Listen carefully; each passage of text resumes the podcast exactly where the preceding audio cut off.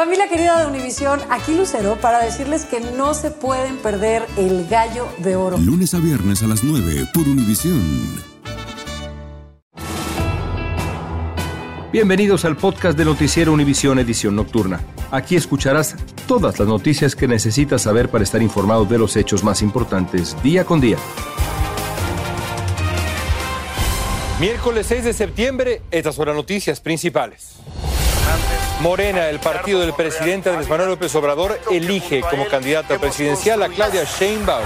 En medio de denuncias de irregularidades de su principal rival, Marcelo Ebrard, tenemos la reacción de Ebrard. Gran revés para el gobernador republicano de Texas, Greg Abbott. Un juez federal le ordena trasladar a la orilla del río Bravo la barrera flotante que instaló para impedir la llegada de inmigrantes. Aumenta el número de muertos por una bacteria carnívora en tres estados de la costa este de los Estados Unidos. Les contaremos qué deben saber para evitar ese contagio. Por primera vez en la historia, una latina lleva las riendas de una campaña presidencial. Se trata de Julie Chávez Rodríguez, la nieta de César Chávez. Hablamos con ella en exclusiva. Comienza la edición nocturna. Este es Noticiero Univisión Edición Nocturna con León Krause y Maite Interiano. Muy buenas noches y gracias por acompañarnos. Comenzamos en México. El partido Morena ya tiene una candidata para los comicios del 2024. Ya es oficial que Claudia Sheinbaum es la candidata presidencial del partido oficialista del presidente Andrés Manuel López Obrador. Así es, Mike. El anuncio se da en medio de denuncias de irregularidades, acusaciones de favoritismo, principalmente por parte del ex canciller Marcelo Ebrard, quien denunció, pues sí, irregularidades en las urnas, el conteo de boletas, las encuestas famosas. Alejandro Madrigal nos tiene el resumen de la jornada que fue intensa el día de hoy. La espera terminó en el partido Morena y será Claudia Sheinbaum quien dé continuidad al proyecto del presidente Andrés Manuel López Obrador. Las encuestas internas resolvieron que ella será la candidata presidencial. Vamos a ganar el 2024. Las cinco encuestadoras de Morena le dieron ventaja de 13 puntos y solo una dio 16 puntos arriba a la ex jefa de gobierno de la Ciudad de México, Claudia Sheinbaum, contra el ex canciller Marcelo Ebrard. Y en la encuesta del partido, 26% fue para Ebrard y 39% a Sheinbaum. Nos permite concluir de manera inobjetable que la compañera Claudia Sheinbaum Pardo obtuvo el mejor posicionamiento. Durante un mensaje en el que el líder del Consejo de Morena, Alfonso Durazo, aseguró que se hizo historia en la democracia mexicana, solo estuvieron cinco de los seis aspirantes presidenciales. El ex canciller Marcelo Ebrard decidió no asistir porque en el conteo de las encuestas denunció que a su equipo le impidieron la entrada de esta manera. Lo que debiera hacerse, lo que procede es repetir el ejercicio y luego aseguró que él y su equipo no estarían presentes en los resultados y aseguró que el método no fue limpio. Ahora resulta que la respuesta de la policía cada día se parecen más al PRI antes. En su discurso, Claudia Sheinbaum agradeció a los aspirantes, pero a Marcelo Ebrard no lo mencionó. Alejandro, después de la elección de Claudia Sheinbaum, ¿cómo están los ánimos y qué sigue hoy para la candidata presidencial? Maiti, a ritmo de presidenta, presidenta y unidad es como despidieron a la hoy candidata presidencial Claudia Sheinbaum, pero se avecina una tormenta debido a esta aparente ruptura que habrá con el ex canciller Marcelo Obrador. El, presidente López Obrador aseguraba que todo este proceso iba a ser limpio, sin embargo, bueno, pues algo pasó de cara a este proceso electoral que mañana comienza el Instituto Nacional Electoral, ya va a dar el banderazo de cara a los comicios de 2 de junio del año próximo. Así las cosas, regreso con ustedes. Y vamos ahora con Jorge Ramos, quien está en el Zócalo de la Ciudad de México. Jorge, ¿cómo ves el panorama electoral después de hoy? Gracias, León. Como mexicanos, tú y yo estamos siguiendo muy cerca todo este proceso. A mí me tocó crecer y a ti también en un México que no era democrático desde 1929 hasta el año 2000. México no era una democracia y es una muy joven democracia que está demostrando que está haciendo muchas cosas bien, pero otras nos falta muchísimo. Por ejemplo, elecciones internas, elecciones primarias. Y lo digo tanto por la oposición como por el partido oficial Morena, en donde los resultados no son tan transparentes y el proceso muy pocos los entienden. Y eso quedó muy muy claro hoy, en donde Morena ha decidido que Claudia Sheinbaum, la ex jefa de gobierno de la Ciudad de México, será su candidata para las elecciones de junio del 2024. Sin embargo, Marcelo Ebrard no está de acuerdo en que fue un proceso casi perfecto, como dice Morena, sino que estuvo lleno de graves irregularidades. Y entonces estamos aquí porque el gran titular, León, el gran titular era que México por fin iba a tener a una presidenta, por primera vez en su historia, a pesar del machismo, a pesar del feminicidio, a pesar de las desaparecidas, a pesar de las buscadoras, de las desaparecidas, todas estas madres realmente heroínas, México iba a tener por primera vez a una presidenta, pero como el proceso de Morena ha sido tan poco claro, ahora existe la posibilidad de que otro candidato, en este caso el ex canciller, se lance. Como quiera que sea, estamos siguiendo poco a poco este proceso, tanto de la oposición como del partido Morena, y veremos si en este momento podemos dejar a un lado el dedazo Tú y yo venimos de esa época, antes del año 2000, cuando el presidente en turno decidía su sucesor. Queda claro para muchos que la favorita del presidente Andrés Manuel López Obrador era Claudia Sheinbaum y para muchos creen que ese proceso de dedazo, si muy bien no era como antes, de alguna forma se está repitiendo. Ya veremos, por supuesto, si eso llega a concretarse en junio del 2024. Gracias. Muy buenas noches desde la Ciudad de México. Regreso con ustedes. Sin duda nadie quiere volver a ese pasado. Gracias, Jorge. Y por cierto, hoy por la noche me escribí con el ex canciller Marcelo Ebrard, quien me permitió compartir con ustedes su opinión de lo que ha ocurrido esta tarde en México. Decía Marcelo Ebrard en este mensaje por WhatsApp, veo el proceso muy cuestionable por inequidades serias, pero también por su negativa de Morena a hacer bien las encuestas. Dice Ebrard, la encuesta madre de Morena sufrió 14.5% de anulaciones por incidencias graves. Se propuso rectificar o reponer? La respuesta fue acelerar e impedir el paso de nuestra coordinadora nacional, la senadora Malumicher. Y le pregunto a Ebrard, ¿usted concluye entonces que el proceso ha sido inequitativo? Y me dice Marcelo Ebrard, desaseado e inequitativo, sin duda. Y seguimos en México porque es un día histórico para las mujeres de ese país. La Corte Suprema de Justicia despenalizó hoy el aborto. La decisión impide enviar a la cárcel a una mujer por haber interrumpido su embarazo. La Corte calificó de inconstitucional el sistema jurídico que penaliza el aborto porque dijo que viola los derechos humanos de las mujeres. Un juez federal ordenó hoy al gobierno de Texas mover la barrera flotante que instaló para impedir que los migrantes crucen la frontera sur de Estados Unidos. Vamos en vivo con Marlene Guzmán en Texas para que nos cuente cómo reaccionó Greg Abbott. Marlene, adelante. León, este dictamen es una victoria a la administración Biden, pero también un golpe a las estrictas medidas del gobernador de Texas por frenar en los cruces ilegales de migrantes por la frontera.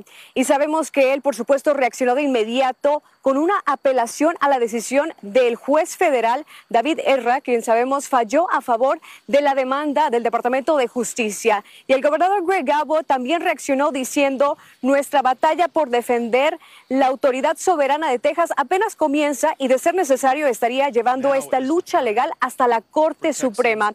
Y sabemos que el juez federal ha dicho que él pues ha hecho esta orden o falló a favor del Departamento de Justicia porque dice la instalación de este muro flotante entró en violación con la ley de apropiación de ríos y puertos, ya que lo hizo esta instalación sin permisos correspondientes.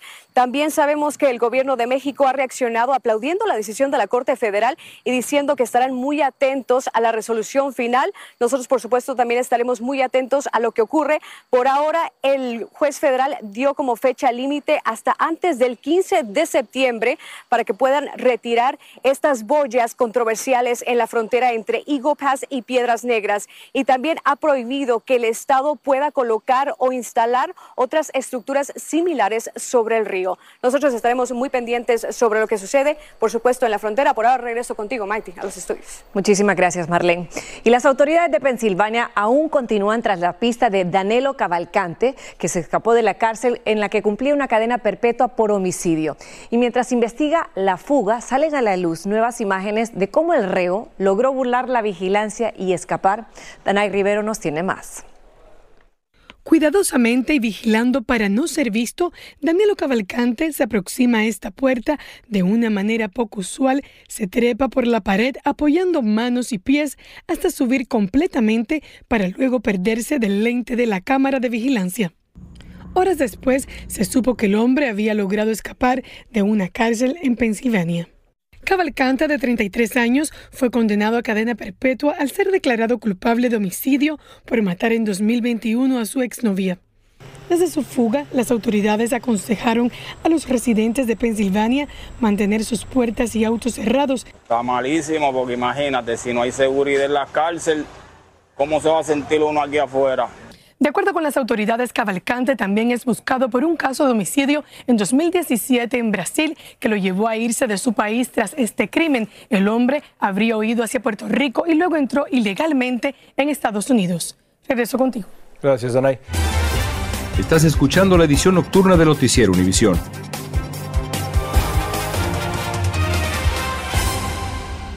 Lo mejor, lo más impactante, está por venir en Tu vida es mi vida. De lunes a viernes a las 8 por Univisión. Continuamos con el podcast de la edición nocturna de Noticiero Univisión. Un conductor llamó al 911 para reportar que alguien estaba en el lado equivocado de una carretera en Nebraska. Cuando el policía detuvo al infractor, se dio cuenta de que era la misma persona que había llamado. Al parecer el conductor tenía, pues eh, sí, unas copitas de más. No se dio cuenta de que era él y no los otros quienes estaban en el lado equivocado de la carretera. Es una gran historia. Bueno, y el curso escolar comienza mañana en Nueva York y para muchos migrantes recién llegados no ha resultado nada fácil conseguir información precisa para matricular a sus hijos en las escuelas. Y esto no sin antes seguir el proceso de vacunación que exige el distrito escolar. Fabiola Galindo nos tiene más.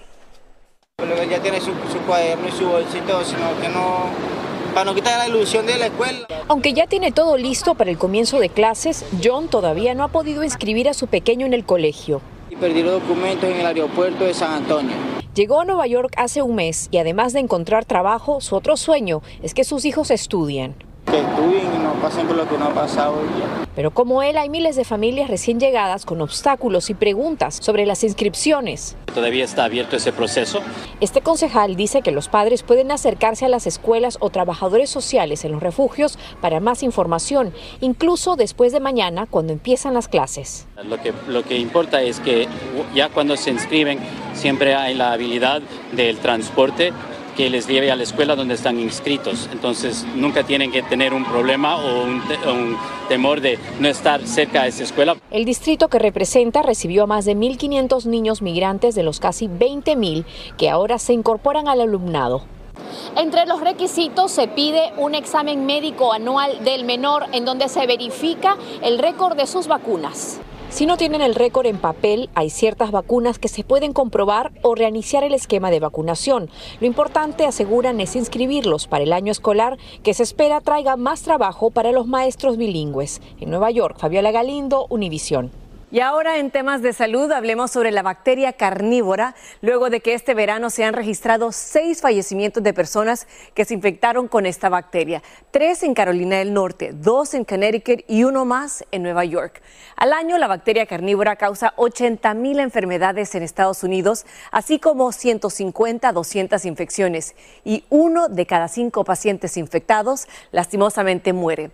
Por ello los expertos recomiendan evitar comer mariscos crudos y no meterse al mar si tiene heridas abiertas.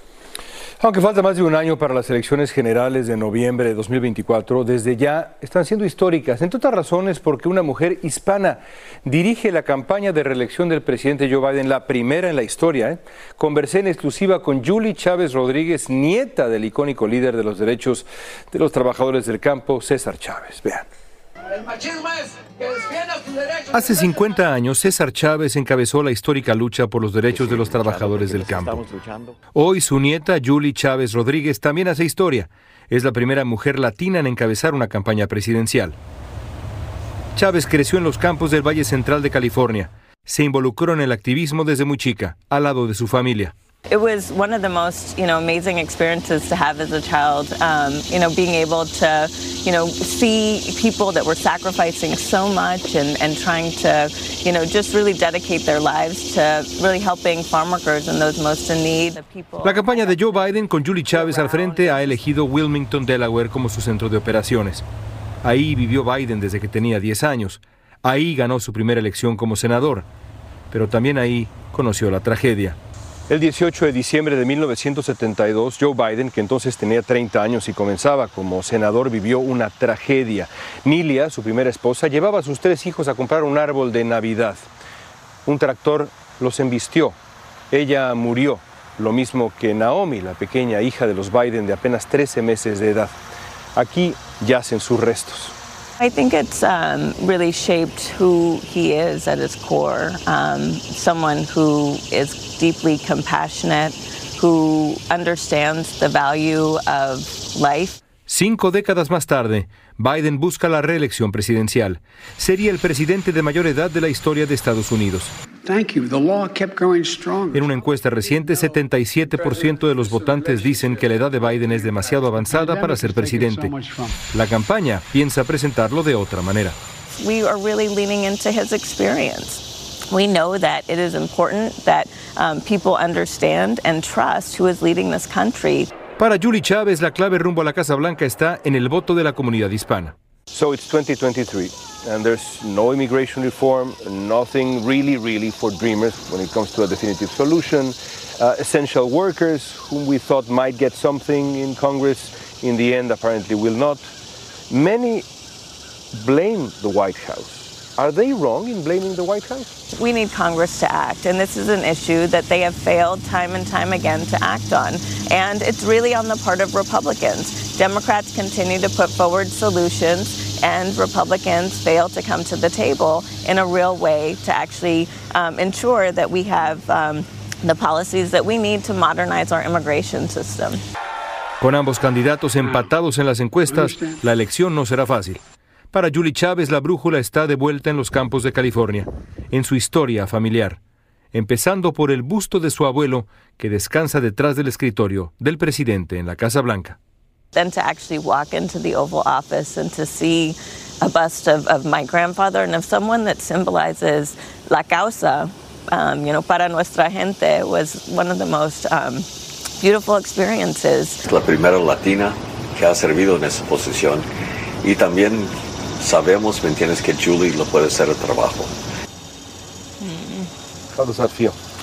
Well, um, you know, I am my father's daughter in so many ways, and um, I just am so, you know, honored that um, he beams with pride when he talks about the work that, um, you know, I'm able to do now. Quiere ser un ejemplo, además, para las niñas hispanas que sepan que se puede llegar lejos. No, lo está haciendo para todas las mujeres de este país y para todos los hispanos en este país. Qué bueno saber que tenemos a Julia ahí a, al mando de esto, lo que serán las elecciones del próximo año y va a velar por nuestros intereses como lo hizo su abuelo. Continuamos con el podcast de la edición nocturna de Noticiero Univisión. Hunter Biden podría enfrentarse pronto a cargos por posesión de armas. De acuerdo con una nueva presentación judicial, el abogado especial David Weiss tiene la intención de solicitar una acusación formal contra el hijo del presidente Biden en relación con los cargos de armas. Se espera que los abogados de Hunter Biden presenten su propia perspectiva de este caso.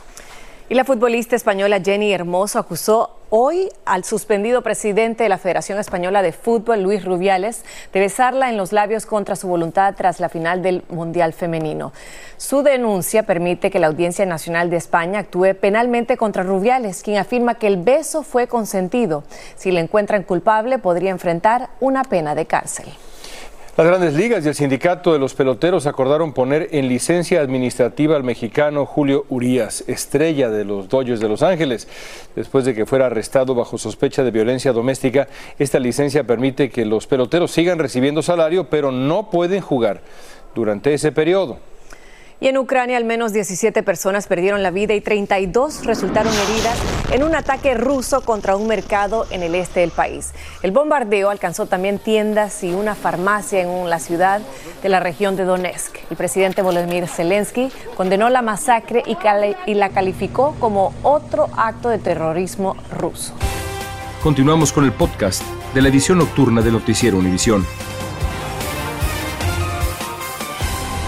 El Country Bear Jamboree de Disney. World, eh, ¿verdad? Está a unos 45 minutos de Lake Mary en Florida, pero este oso de tres patas real, mira nada más, tiene tres patitas. Tuvo su propia fiesta en la terraza de una casa en Orlando durante el fin de semana. Bueno, como ven en las imágenes, Joseph Diglio, de 13 años, pues estaba viendo la televisión cuando los ladridos del perro le indicaron que algo estaba afuera y era, bueno, ¿qué creen? El oso que abrió la nevera y no solo la abrió, agarró cervezas, una de mango y una de fresa.